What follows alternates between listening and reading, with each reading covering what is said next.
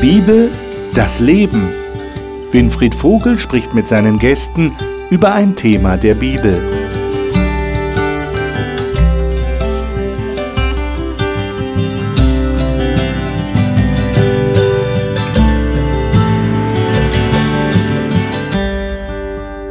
Wir studieren zurzeit die Bücher Esra und Nehemia im Alten Testament.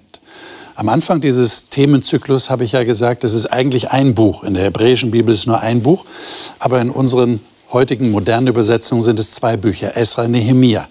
Wer waren diese beiden? Wir haben festgestellt in den letzten Sendungen, das waren zwei Führungspersönlichkeiten, die mit den Leuten aus Israel, die in die Gefangenschaft nach Babylon geführt wurden, wieder zurückkehrten nach Jerusalem und versucht haben, den Leuten, die jetzt wieder zurück waren in ihrem eigenen angestammten Land, zu helfen, wieder sich niederzulassen, den Tempel zu errichten, die Mauer zu bauen, was alles noch brach lag.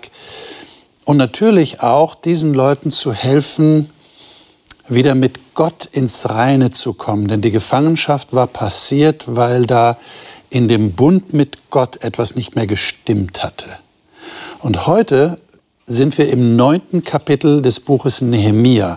Und dort wird uns beschrieben, wie diese Leute damals zusammengekommen sind und ein öffentliches Bekenntnis abgelegt haben und, und einfach Gott kennengelernt haben als jemand, der barmherzig ist. Deshalb ist auch der Titel unseres Gesprächs heute Gott ist barmherzig. Wir wollen einmal feststellen, wie sah das auf der Seite der Menschen aus und welches Bild wird von Gott gezeichnet? Ich glaube, das ist ganz wichtig, dass wir darüber reden. Das will ich mit den Gästen tun, wie immer, und die darf ich Ihnen jetzt vorstellen. Beatrice Greising kommt aus Heidelberg und studiert dort fürs Lehramt an Grund- und Hauptschulen. Sie sagt, sie sei dankbar, den Gott der Bibel zu kennen und weiter kennenzulernen. Sarah Rosengard arbeitet als Lehrerin für Mathematik und Politik und Wirtschaft am Schulzentrum Marienhöhe in Darmstadt. 2011 bekannte sie sich konkret zu einem Leben mit Gott. Reinhard Schwab ist Pastor und lebt mit seiner Familie südlich von Wien. Seit 2018 leitet er dort einen Freikirchenverbund. Er sagt, eine vertrauensvolle Gottesbeziehung sei das Einzige, was wirklich bleibt. Dr. Udo Markowski ist in Österreich geboren und lebt jetzt im aktiven Ruhestand in der Nähe von Berlin. Er sagt, er habe den Zugang zu Gott gefunden, als er seine Frau kennenlernte. Jetzt wollen wir mal schauen, wie haben die Leute damals Gott noch besser kennengelernt. Und zwar schlagen wir dazu das Kapitel 9 auf, ich habe schon erwähnt, Kapitel 9 im Nehemia-Buch und lesen mal zum Anfang die ersten drei Verse. Udo, darf ich dich bitten, mal diese drei Verse aus deiner Luther-Übersetzung hast du ja. äh, mal vorzulesen? Am 24. Tage dieses Monats kamen die Israeliten zu einem Fasten zusammen, in Säcke gehüllt und mit Erde auf ihren Häuptern. Und es sonderten sich die Nachkommen Israels von allem fremden Volk ab und traten hin und bekannten ihre Sünden und die Missetaten ihrer Väter. Und sie standen an ihrem Platz auf und man las vor aus dem Buch des Gesetzes des Herrn ihres Gottes. Drei Stunden lang. Und drei Stunden bekannten sie und beteten zum Herrn, ihrem Gott. Mhm. Bei mir steht noch, sie warfen sich nieder vor dem Herrn, ihrem Gott. Jetzt hatten wir das letzte Mal in der letzten Sendung schon festgestellt, aufgrund von Kapitel 8, dass die sich angehört haben, wie ihnen die Tora vorgelesen wurde, also mhm. aus dem fünf Bücher Mose. Und haben sehr lange zugehört. Und jetzt offensichtlich ist das etliche Tage später eine Reaktion darauf. Und jetzt fällt natürlich sofort ins Auge, also mir fällt das sofort auf, weiß nicht, wie es euch gegangen ist, als ihr das gelesen habt, die haben sich abgesondert, heißt es hier, von, bei mir heißt es in der Elberfelder von allen Söhnen der Fremde. Wie hieß es bei dir nochmal, äh, Udo, in der Luther-Übersetzung? Und es sonderten sich die Nachkommen Israels von mhm. allem fremden Volk ab. Also äh, auch diese, dieses Wort abgesondert. Äh, was meint ihr, warum die das gemacht haben? Ich meine, heutzutage ist das sehr, sehr, sehr aktuell, auch in unserer Gesellschaft, dass man möglichst die Fremden außen vor lassen will. Mhm. Ähm, aber ich habe so das Gefühl, das ist jetzt nicht unbedingt ein, ein Programm für eine politische Partei. Mhm. Äh, die haben sich abgesondert für die Fremden. Das steht sogar in der Bibel, dann können wir das ja auch machen. Mhm. Was ist der Hintergrund hier? Was würdet ihr sagen? Und wenn man das Bekenntnis danach liest, dann mhm. bezieht mhm. es sich immer auf das Volk Israel. Das heißt, das sich schuldig sprechen ja. äh, bezog sich auf die Israeliten. Und die anderen Völker waren ja nicht Teil dieser Vergangenheit. Das wäre eine Möglichkeit, Aha. es zu sehen. Also es hat nur die Israeliten betroffen, nur das Volk Gottes ja. und die anderen nicht. Und jetzt steht offensichtlich etwas an, was nur sie betrifft. Das wäre eine Möglichkeit. Das wäre dein Eindruck. Mhm. Okay. Was meint ihr? In meiner Bibelübersetzung Neues Leben wird in Vers 2 erwähnt, wer israelitischer Herkunft war. Und das ist schon so irgendwo der, der Bezug zu meinem Volk, zu meiner Vergangenheit, zu meiner Historie, zu meiner Geschichte. Und offensichtlich gab es hier Dinge aus der Geschichte, aus der Familiengeschichte oder aus der Geschichte dieses Volkes, gab es Dinge, die zu klären waren. Und das klärt man unter sich. Das wäre für mich so das Verstehen, das betrifft andere nicht. Die haben möglicherweise wenig Bezug zum Gesetz Gottes. Warum sollten die zuhören? Und was würden die bekennen? Sie sind nicht in dieser Historie inkludiert. Und das würde mir helfen, das mhm. zu verstehen. Also es war offensichtlich eine, eine ziemlich starke Vermischung, wie wir hier feststellen. Also da waren Leute, die gehörten eigentlich von Haus aus nicht dazu, mhm. waren aber dabei. Mhm. Und jetzt geht es aber um etwas, das nur die Israeliten betrifft. Und jetzt sagen sie, wir müssen jetzt unter uns sein. Mhm. So, so wirkt das zumindest, oder? Ich verstehe es auch ein Stück weit so, dass Ablenkungen beiseite geschafft werden. Also mhm. durch diese neuen Völker sind ja neue Götter auch mit dazugekommen oder vielleicht auch neue Handlungsweisen. Und dass man das erstmal ausblendet und sich dann komplett wieder auf Gott konzentriert. Okay. Es gibt auch ähm, so Verhandlungssituationen. Sagt man, lasst uns mal alleine, wir wollen das jetzt erstmal klären. Und äh, man teilt sich dann auf und dann kommt man wieder zusammen. Ähm, ist keine Diskriminierung, sondern einfach im kleinen Kreis, wenn man es, oder wenn zu Hause was schief läuft, lasst Mama und Papa mal allein.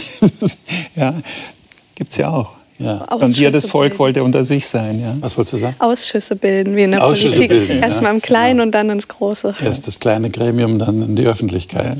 Ja. Äh, ich denke, wir werden es auch noch besser verstehen, wenn wir mhm. weiterlesen. Mhm. Ich würde sagen, wir lesen mal weiter, was da weiter passiert ist. Äh, und zwar ab Vers 7 haben wir dann ähm, eine sehr detaillierte Darstellung der Geschichte. Äh, wenn wir das mal uns anschauen, und ich lade auch die Zuschauer ein, da mal in die Bibel tatsächlich hineinzuschauen. Nehemia Kapitel 9 ab Vers 7. Das fängt also mit Abraham an. Wir fassen es jetzt mal, ich fasse mal kurz zusammen, weil wir nicht die Zeit haben, alle diese Verse zu lesen.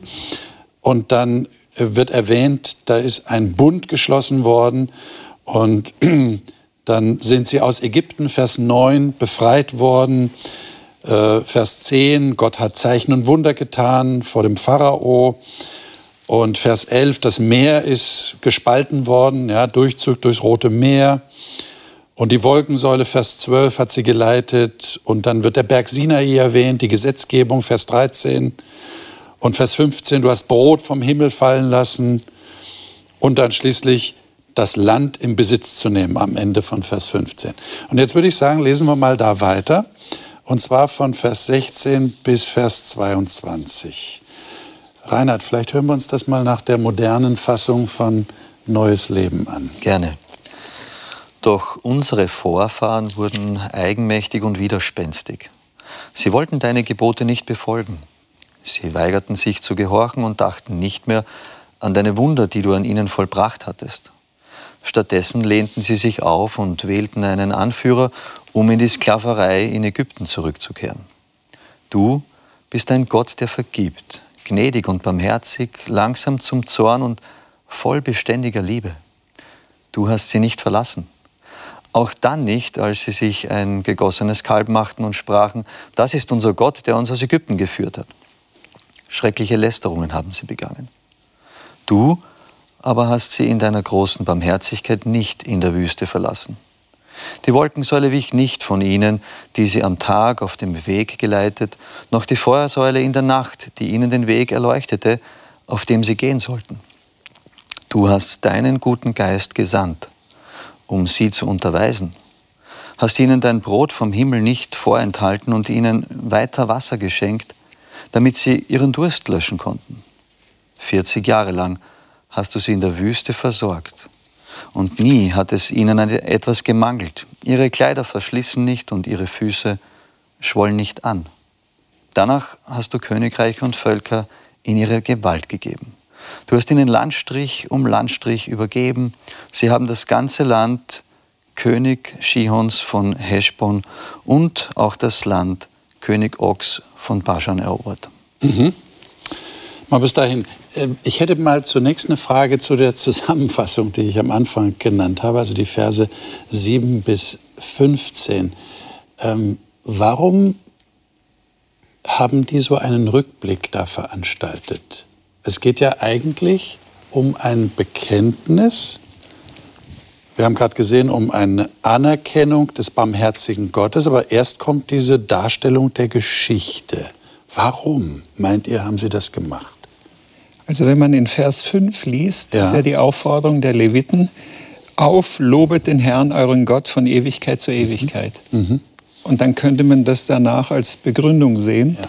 weil er so großartig an euch äh, gehandelt hat. Hm. Aus einem Mann, nämlich Abraham, macht er ein ganzes Volk und führt ihn über Jahrhunderte hinweg und schenkt ihnen dann ein ganzes Land. Ja. Okay. Das heißt, die haben das nicht als selbstverständlich genommen, was Gott mit ihnen gemacht hat, sondern die haben anerkannt, er ist derjenige, der das alles vollbracht hat. Mhm. Das waren nicht wir, sondern er hat einen Bund schon mit Abraham geschlossen und er hat uns geführt, bis wir schließlich in dem Land angekommen sind. Mhm. Ich denke, das lässt doch ein bisschen verstehen. Zu Beginn haben wir uns die Frage gestellt, warum sondern sie sich ab? Ja. Und das hat mit ihrer Identität zu tun, okay. mit ihrer Erfahrung, mit der Erfahrung ihrer Großeltern und Vorfahren.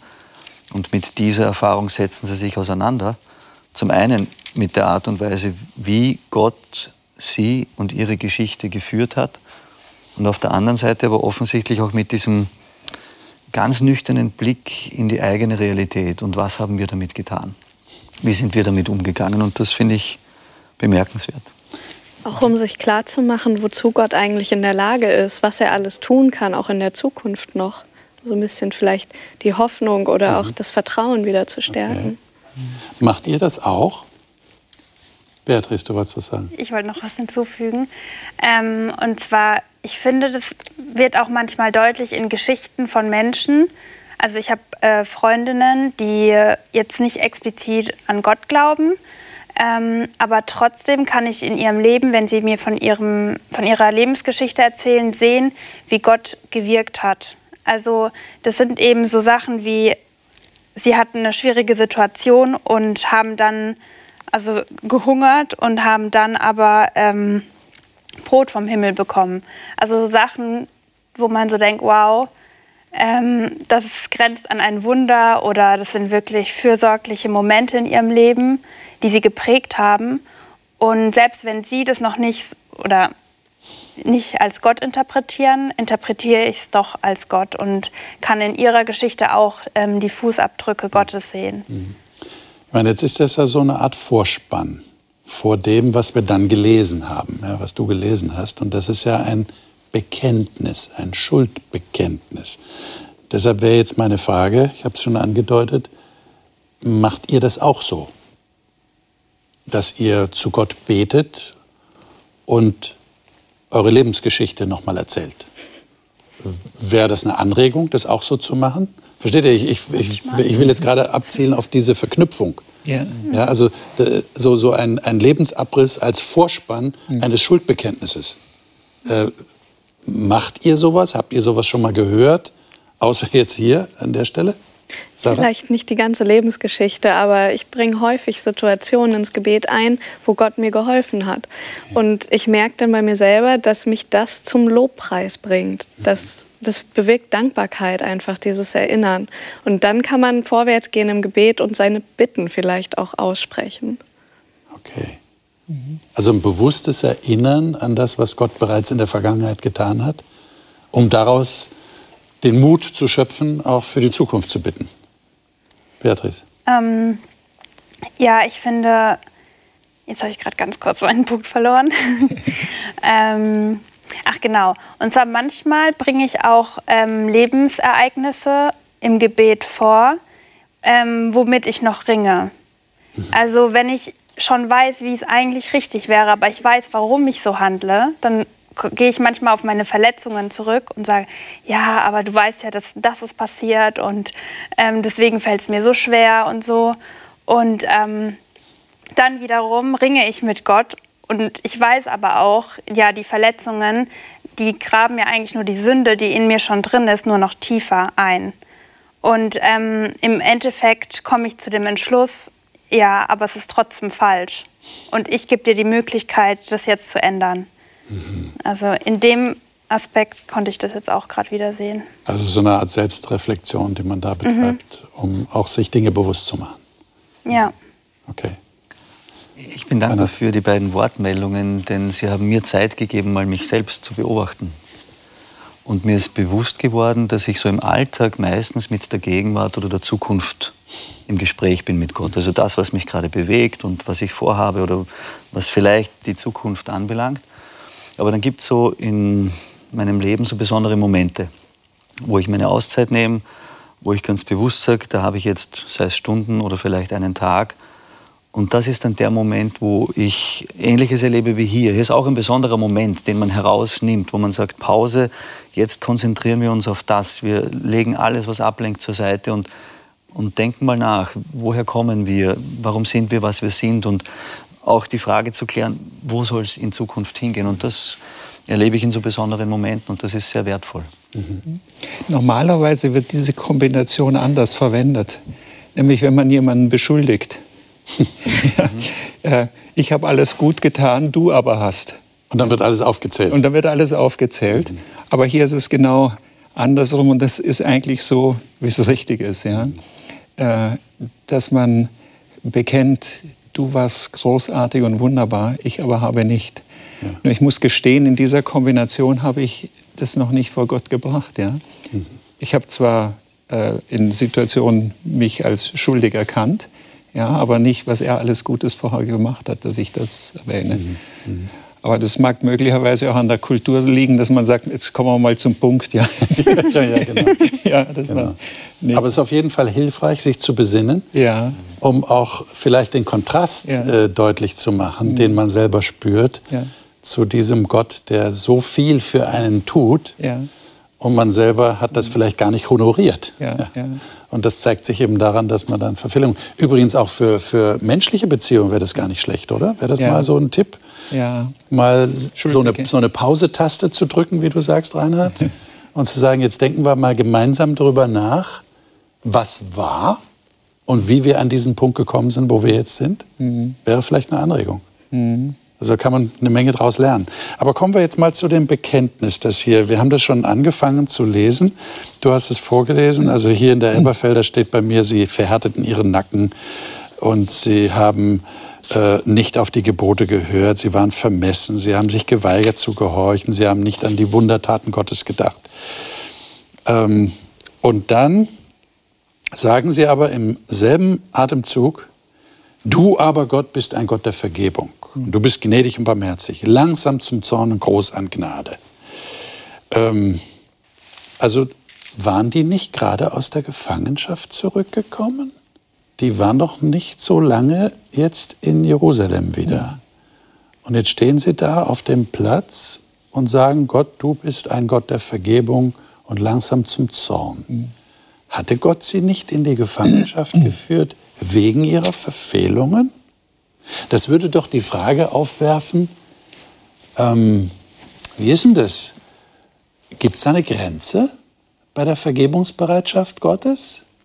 Scheinbar nicht, oder? Scheinbar ist sie nicht grenzenlos, meine ich. Es gibt eine Grenze. Mhm. Wie seht ihr das? Nun, ähm, ich kann mich jetzt nicht erinnern, dass an irgendeiner Stelle stünde, und Gott war zornig und schickte sie in Gefangenschaft. Okay. Sondern das ist einfach eine Abstufung von erzieherischen Maßnahmen. Mhm. Er musste da mal ein bisschen härter zugreifen. So könnte man das auch sehen. Er hat auch da, wo er gnädig war, also wenn man beispielsweise Vers 16 ähm, bis und, und 17 liest, da ist ja auch einiges an Erzieherischem gelaufen dazwischen. Und du würdest sagen, das ist keine Begrenzung seiner Vergebungsbereitschaft? Nein, er hat ihnen ja vergeben, hat sie ja zurückgeführt. Okay. Sonst hätte er sie nicht zurück, sondern hätte das Volk aufgegeben und gesagt, mhm. jetzt ist aus, mhm. jetzt nicht mehr. Aber wenn ich jetzt mal das versuche zu übertragen auf ja. heute, auf unser Leben, es könnte schon sein, dass wir das manchmal so verstehen, oder? Ja. Dass Gott sagt, jetzt ist genug dass wir so dieses Wort scheinbar hören, mhm. jetzt kann ich dir nicht mehr vergeben, sondern jetzt kommt die Konsequenz, mhm. jetzt kommt mein Zorn. Mhm. Aber ihr sagt, das ist eigentlich gar nicht so. Ne, wir haben ja noch nicht das ganze Kapitel gelesen. Vielleicht okay. kommt noch was, was ja. auch hier noch weiterführt. Was ich hier gerade sehe in diesem Abschnitt, den wir gelesen haben, ist eine Beschreibung, wie verhält sich die eine Partei, wie verhält sich die andere Partei. Mhm. Es wird beschrieben, dass jemandem etwas zur Verfügung gestellt wird, er Unterstützung erfährt, er im biblischen Kontext gesprochen Segen erfährt. Und wie geht er jetzt damit um? Und es wird beschrieben, dass er mit diesem Geschenk oder mit dieser Fürsorge oder mit dieser Unterstützung nicht sehr wertschätzend umgeht. Äh, wir haben uns geweigert, es hat uns nicht interessiert, wir haben uns einen anderen Führer suchen wollen. Und dann wird nur beschrieben, wie reagiert Gott. Äh, das Kapitel hört ja nicht bei Vers 22 auf, jetzt zumindest äh, sehe ich mal bis dahin und trotzdem geht er nach und trotzdem unterstützt und trotzdem versucht er zu zeigen, ich bin anders. Und ich kenne das aus zumindest meiner Rolle als Vater, dass ich bei den Kindern auch Geduld habe und auch wenn sie manchmal verschnupft reagieren, und wenn man Kinder im Teenageralter hat, die sich so verhalten, als wären die Eltern Luft, ähm, dass man trotzdem freundlich ist, unterstützend ist, auch wenn vielleicht nicht diese Dankbarkeit oder diese Wertschätzung zurückkommt, weil man ja versteht, weil man ja auch selbst mal in dem Alter war, weil man ja auch mhm. versucht nachzuvollziehen, in welchen Herausforderungen befinden sich die eigenen Kinder. Da ist man gnädig und dann kommt irgendwann mal der Punkt, wo man sagt, ähm, ein Danke wäre schon mal nett. Ja, also ich glaube, da gibt es so etwas wie eine natürliche Grenze, die aber vielleicht jetzt noch nicht ähm, erwähnt wird. Möglicherweise ist es auch bei Gott so, wo er sagt, ja, wenn du nicht willst, dann mach halt selbst. Ja. Ja. Vielleicht lesen wir noch mal in, weiter in dem Kapitel. Äh, Beatrice, sei doch so nett und lies mal die Verse 26 bis 28. Mhm. Aber sie wurden widerspenstig und lehnten sich auf gegen dich und warfen dein Gesetz hinter ihren Rücken und erschlugen deine Propheten, die gegen sie Zeugnis ablegten, um sie zu dir zurückzuführen, und verübten große Lästerungen. Darum gabst du sie in die Hand ihrer Feinde, die sie bedrängten. Doch zur Zeit ihrer Drangsal schrien sie zu dir, und du erhörtest sie vom Himmel her, und gabst ihnen nach deiner großen Barmherzigkeit Retter, die sie aus der Hand ihrer Feinde erretteten. Aber sobald sie Ruhe hatten, taten sie wiederum Böses vor dir. Da hast du sie der Hand ihrer Feinde überlassen, die herrschten über sie. Wenn sie dann wieder zu dir schrien, erhörtest du sie vom Himmel her und hast sie oftmals errettet und nach, errettet nach deiner großen Barmherzigkeit. Hm. Also wie stellt sich das euch dar? Du hast es so ein bisschen angedeutet, Reinhard. Äh, empfindet ihr das auch so? Also die haben schon den Bogen überspannt, oder? Tue ich auch. In mir wirft es okay. die Frage auf, ob man immer in einer Notsituation sein muss, um wieder zu Gott zu finden. Hm. Ist es nicht möglich, wenn es einem gut geht und man hat alles, was man braucht, dass man trotzdem bei Gott bleibt auch? Eine gute Frage. Die muss sich jeder selber stellen. Ja, ja. Aber ist, du hast recht, es, es, scheint so zu sein, ja. dass man manchmal in die Notsituation kommen muss. Deshalb hat Gott sie vielleicht auch in die Gefangenschaft gehen lassen, mhm damit, weil er wusste, dann, dann, dann erfahren sie es am eigenen Leib, was passieren kann. Mhm. Und dann sind sie vielleicht eher bereit, wieder zu hören. Ja. Wenn ich Oder hier, hast gesagt, ja, ja, wenn ich hier lese, dann muss ich mit Erschrecken feststellen, ich erkenne mich wieder. Mhm. Ja, äh, in kürzeren Lebensabschnitten als die, die hier beschrieben sind, dass Dinge in Vergessenheit geraten werden, die, die, die schon mal gut und gelernt und richtig waren. Und was habe ich in der Zwischenzeit gemacht? Ja? Bin ich gewachsen ja. im, im Glauben oder bin ich stehen geblieben? Und manche Reaktionen ist besser, wenn, oder manche Autofahrt ist besser, wenn hinten nicht steht, ja, ich glaube an Jesus Christus. ja, es ähm, darf eigentlich nicht sein. Und, und trotzdem ist es so. Und ich, ja. Was mach, machen wir jetzt damit, wenn diese Erkenntnis da ist? Ich bin auch nicht besser als die Leute damals. Obwohl natürlich, man muss schon dazu sagen, es war sehr krass, ja, wenn ich mhm. dran denke. Sie haben sich, nachdem sie mhm. aus Ägypten durch viele Wunder herausgeführt wurden, mhm. ein eigenes Götzenbild gemacht, sind darum rumgetanzt und haben gesagt, das ist der Gott, der uns aus Ägypten geführt hat. Ja. Mhm. Das ist schon eklatant. Ja. Ja. Also wenn mir einer hilft mhm. Und ich muss, muss faktisch anerkennen, der hat mir geholfen und dann nachher sage ich, nee, nee, nee, der hat mir nicht geholfen, sondern der andere hat mir geholfen, der ist gar nicht wahr. Mhm. Äh, das ist ja schon eine Beleidigung für den, der tatsächlich geholfen hat. Mhm. Das ist in unserem menschlichen Bereich ja genauso. Ja. Und hier bei Gott ist es noch viel stärker. Er hat ja wirklich große Wunder getan. Mhm. Dann sagen die einfach, nee, das war's nicht du, das war, das war so ein toter Götze. Ich finde es in dieser Übersetzung interessant in Vers 28. Mhm. Ich lese ihn nochmal. Ja. Aber sobald sie wieder Ruhe hatten, taten sie erneut, was böse ist in deinen Augen. Das, was Sarah gerade erwähnt hat, ne? wenn es einem gut geht. Ne? Dieser Aspekt, ja. dass man dann vergisst, woher man kommt, dass man vergisst, was einen zu dem gemacht hat. Und es zeigt mir aber wieder so dieses Thema freier Wille. Mhm.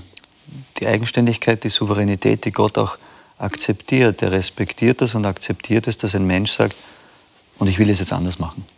Und das fällt uns manchmal im Miteinander schwer, weil wir mit dem freien Willen des Gegenübers nicht immer so gerne umgehen. Vor allem nicht dann, wenn die Kinder nicht tun, was die Eltern wollen oder der Mitarbeiter oder was auch immer es sein mag. Fakt ist aber, dass Gott sagt, okay, du entscheidest dich für einen anderen Weg, dann lasse ich dich ziehen. Das heißt, und wieder hast du sie ihren Feinden überlassen. Da steht nicht, und ich habe die Feinde geschickt und die sollen sie knechten, sondern okay, ich lasse dich ziehen. Ich zwinge dich nicht. Wenn du, wenn du keine Beziehung mit mir möchtest, das ist deine Entscheidung, ich respektiere es. Das zeigt mir Gottes, Gottes ja, Liebe im Sinne von, es ist dein Recht, Verantwortung zu übernehmen für dein Handeln. Ich zwinge dir nicht etwas Besseres auf. Und dann heißt es, so dass sie von ihnen überwältigt wurden, doch immer wieder schrie dein Volk zu dir um Hilfe. Und das ist so der, der, der wertvolle Aspekt, den ich hier in diesem, in diesem Gebet oder in diesem Thema, das geschildert wird, immer wieder finde. Und du hast es im Himmel erhört. Und die Distanz wird geschildert. Der Himmel ist weit weg zumindest sprachlich. Und trotzdem hat er es dort gehört mhm. und nach deiner Barmherzigkeit befreit. Und da frage ich mich dann jetzt so als, als Betroffener, würde ich dann aus Distanz noch hören wollen? Und würde ich aus Distanz dann die Bereitschaft haben, barmherzig zu sein, obwohl ich verletzt wurde? Das ist so für mich immer wieder die Frage, wie, wie macht Gott das? Hm. Er hat Emotionen geschaffen, also hat er Emotionen. Wie geht er emotional mit dieser Thematik um? Das ist für mich eine wichtige Frage. Mhm. Beatrice. Ähm, ich musste auch gerade daran denken, ähm, weil es gibt ja immer so, also in manchen Situationen, wenn es einem zu gut geht, dann vergisst man Gott und dann wiederum, wenn es einem zu schlecht geht, vergisst man Gott oder wendet sich von ihm ab. Und ich habe mich halt auch gefragt, woran das liegt und was eigentlich so in uns abgeht. Und dann habe ich, ähm, ja, und wir haben halt einfach diese Neigung, ähm, irgendwie immer zum äh, schlechten Gott zu, ähm, zu, also Gott immer ins schlechtere Licht zu, rücken. Ja, zu rücken. Und ähm, wenn es uns schlecht geht, dann denken wir, okay, Gott ist doch nicht so gut und ähm, ja, also dann lasse ich es eben. Und wenn es uns super gut geht, dann denken wir, ja, Leben läuft doch, ist doch alles super. Und ähm, das ist eigentlich so faszinierend. Und dann muss Gott halt irgendwann sich wieder bemerkbar machen und so sagen, oh, hey, nein, du bist eigentlich abhängig von mir, weil außerhalb von mir gibt es gar kein Leben. Ich bin das Leben in Fülle. Und ja, und, und wir vergessen das einfach, beziehungsweise wir lernen ja immer ständig. Also wir können ja gar nicht nicht lernen.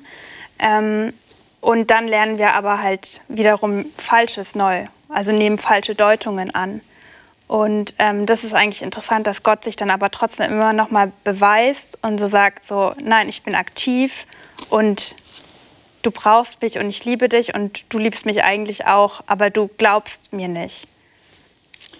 Jetzt müssen wir natürlich unterscheiden zwischen Situationen in unserem Leben, wo wir völlig unverschuldet in Situationen kommen, wo es uns schlecht geht und wo wir tatsächlich, das passiert ja vielen Menschen, dann sagen, warum ist der liebe Gott nicht da und hilft mir nicht.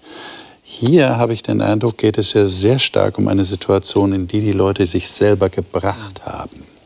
Das heißt also, das wäre jetzt vergleichbar mit einer Situation, wo wir zugeben müssen, wir sind schuldig geworden. Ja, wir haben tatsächlich einen Fehler gemacht. Und jetzt ist meine Frage, unser Thema ist, Gott ist barmherzig. Und das ist ja eine wunderschöne Botschaft, die wir auch verkündigen können. Gott ist ein barmherziger Gott.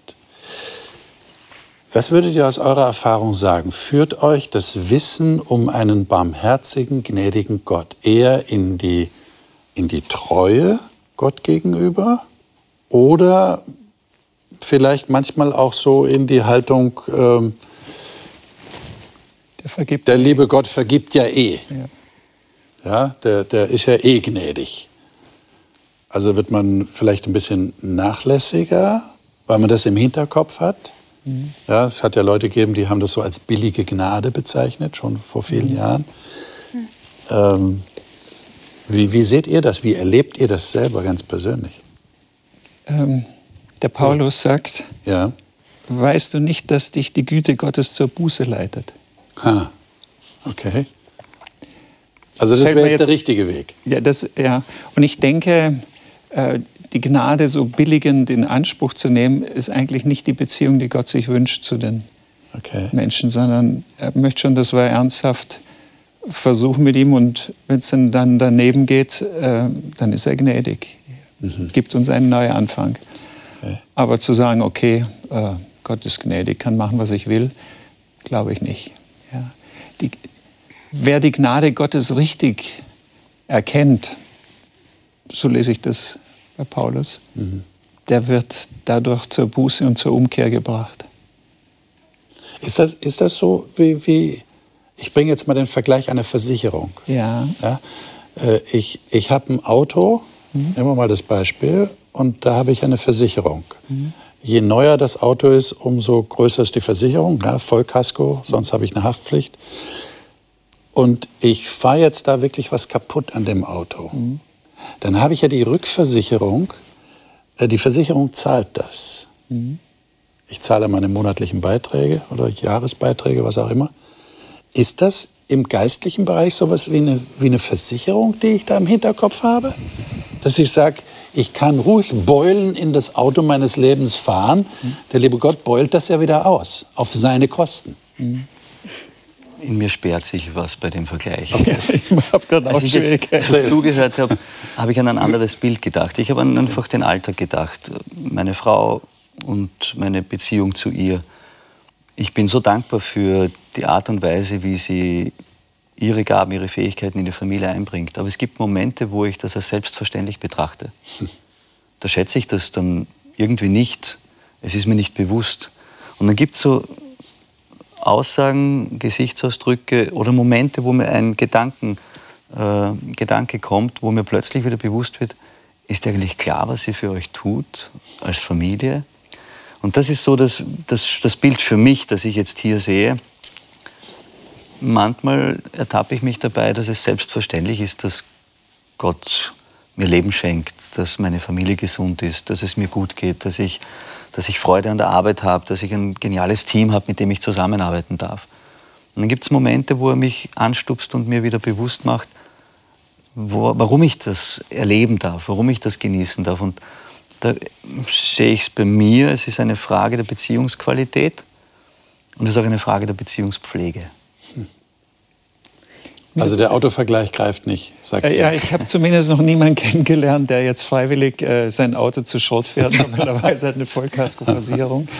Ähm, zumal damit ja Ärger verbunden ist. Er hat ja bestimmte Konsequenzen doch selbst auszubaden. Mhm.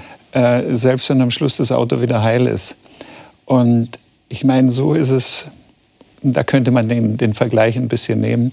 Äh, so ist es ja auch im Leben. Gott ist gnädig und vergibt mir, aber manche Dinge muss ich ausbaden von dem, was ich gemacht manche habe. Manche Konsequenzen muss ich tragen. Ja, manche Konsequenzen, die nimmt er nicht weg, die, die bleiben. Ja. Mhm. Aber er ist bereit, mir zu vergeben. Der Unterschied bei der Versicherung und Gott ist ja, die Versicherung habe ich engagiert, die habe ich mir selber besorgt. Und Gott macht es freiwillig, einfach weil er mich liebt. Ich habe nicht danach gefragt, aber Gott kümmert sich trotzdem mhm. und vergibt. Und das ist dann der Punkt. Manchmal beobachte ich schon bei mir selber, dass ich denke, ja, Gott vergibt es schon, aber dann kommt gleichzeitig auch die Scham, weil Gott gibt mir das freiwillig und mhm. Gott möchte so viel mehr für mich erreichen, mhm. so dass ich wirklich dann beschämt bin, so zu denken diese billige Gnade anzunehmen. Das würde also bedeuten, wenn ich euch richtig verstehe, wir haben es hier nicht mit einem Geschäftsmodell zu tun, nee. sondern wir haben es mit einer Beziehung zu tun. Mhm. Und die ist sehr vielschichtig. Mhm. Und da kann ich nicht einfach sagen, naja, ich kann ja ruhig was Falsches machen, weil ich habe ja die Versicherung, dass mir wieder vergeben wird. Also mhm der barmherzige Gott ist eben auch der Gott, mit dem ich eine Beziehung unterhalte und wo ich dann auch Scham empfinde unter Umständen und wo ich erlebe, dass er enttäuscht ist. Ja.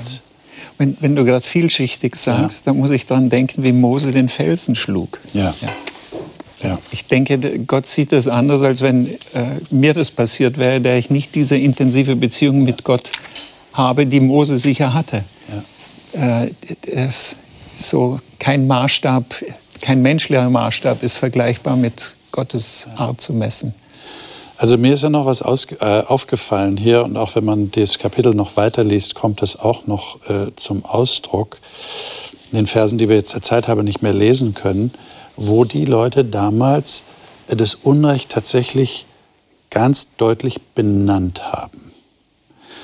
Ähm, und das sehe ich so einen Kontrast zu einem eher kindlichen Gebet, das ich manchmal schon gehört habe oder selber gesprochen habe, äh, so nach dem Motto, lieber Gott, vergib mir alle Sünden. So im Hinterkopf habe ich, du weißt es ja eh. Mhm. Ich muss es ja jetzt nicht alles sagen. Mhm. Äh, das haben die aber offensichtlich anders gesehen. Anders gesehen. Warum meint ihr, war das da anders? Die haben tatsächlich Unrecht beim Namen genannt. Haltet ihr das auch für wichtig? Praktiziert ihr das auch? Warum? Weil man abstumpft vielleicht. Wenn man es nicht macht? Ja, irgendwann macht man Sachen und nimmt gar nicht mehr wahr, dass das eigentlich Sünde ist. Mhm. Also auch unter Menschen die Entschuldigung. Mhm. Äh, wenn da einer käme und genau erklären würde, warum es ihm leid tut, mhm. ist ganz was anderes, als wenn er sagt, du, weißt du was, ist ja. Schwamm drüber, ne? Ja, oder du verstehst schon, warum ich das gemacht habe, ja. Also quasi, ja, das ist was anderes. Der entschuldigt sich praktisch selber. Ja, entschuldigt sich selber, wartet nicht darauf, dass ich ihm. Ja. Genau. Und äh, hier, wenn jemand kommt und sagt, du, da, da habe ich dir sicher wehgetan, das, das tut mir leid, das wollte ich so nicht. Ja. Das ist eine ganz andere Basis. Ja, und, okay. und so ein Bekenntnis vor Gott, äh, es befreit auch viel mehr. Mhm letztlich reden wir hier von Verletzung, die entsteht. Da wird investiert, die Investition wird nicht wertgeschätzt. Eine Zeit lang kann man damit umgehen und irgendwann tut das weh und man fragt sich, warum, warum tue ich das überhaupt? Man versucht es wieder und es wird wieder ähm, nicht angenommen oder es wird respektlos damit umgegangen. Irgendwann tut das weh.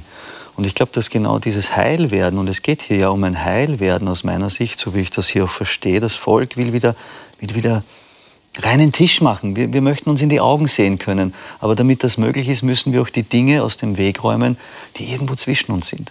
Ist da noch was?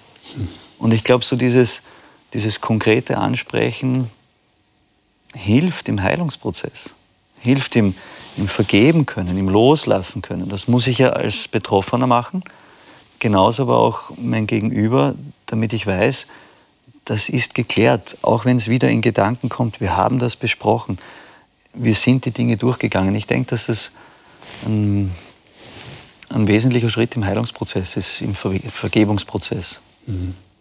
Habt ihr das selber auch genauso erlebt, dass ihr sagt, ja, ich, ich habe in menschlichen Beziehungen diese Art von Barmherzigkeit erlebt, aber ich habe sie auch bei Gott ganz hautnah erlebt.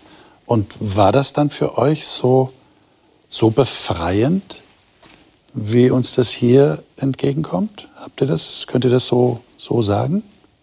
Also es ist auf jeden Fall schön zu wissen, dass man mit Gott im Reinen sein kann, weil er das anbietet. Mhm. Ja. Und äh, es ist auch schon befreiend, eine Last von den Schultern zu haben, wenn man weiß, da, da bin ich schuldig geworden. Aber wenn ich es mit Gott und dem Nächsten bespreche, dann bin ich frei. Mhm.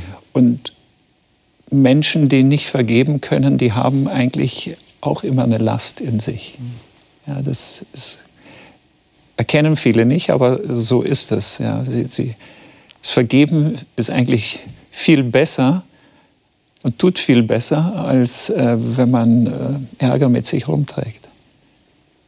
Jetzt müssten wir eigentlich, liebe Zuschauer, noch darüber reden, wie das ist, sich selber zu vergeben. Also das ist ein ganz eigenes Thema, mhm. das wir jetzt der Zeit haben nicht mehr anschneiden können. Aber ich stelle Ihnen diese Frage, wenn Sie um einen barmherzigen Gott wissen und wenn Sie tatsächlich auch erlebt haben, wie befreiend es ist, Dinge beim Namen zu nennen und zu wissen, das ist in Ordnung, weil dieser Gott mir ganz persönlich barmherzig begegnet, dann bleibt natürlich die Frage, was mache ich mit meinem Gedächtnis?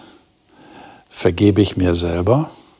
Kann ich das tatsächlich hinter mir lassen? Oder wurmt mich das immer noch und ich kann mir selber nicht vergeben? Das ist ein Thema, das auch gerade in therapeutischen Sitzungen eine große Rolle spielt, kann der Mensch sich selbst vergeben. Wir haben hier erlebt, dass ein ganzes Volk zusammengekommen ist und Unrecht, das sie getan hatten, Gott gegenüber und auch Menschen gegenüber, bekannt haben. Und dass sie, dass sie gesagt haben, Gott, du bist langsam zum Zorn und du bist gnädig und barmherzig. So haben sie Gott erlebt.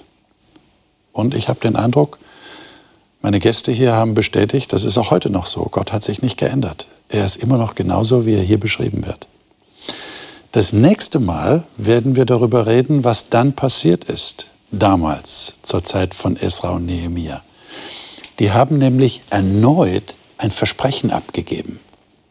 Die haben also sich nicht damit begnügt, ihre Schuld zu bekennen und Vergebung entgegenzunehmen von Gott, sondern sie haben gesagt, jetzt wollen wir einen neuen Anfang machen. So wie das auch in menschlichen Beziehungen, glaube ich, das Beste ist. Man macht einen neuen Anfang. Und das ist auch bei Gott möglich. Und das wollen wir das nächste Mal studieren. Ich lade Sie ein, dass Sie wieder dabei sind. Bis dahin wünsche ich für Ihr eigenes Nachdenken Gottes Segen. Bis dann.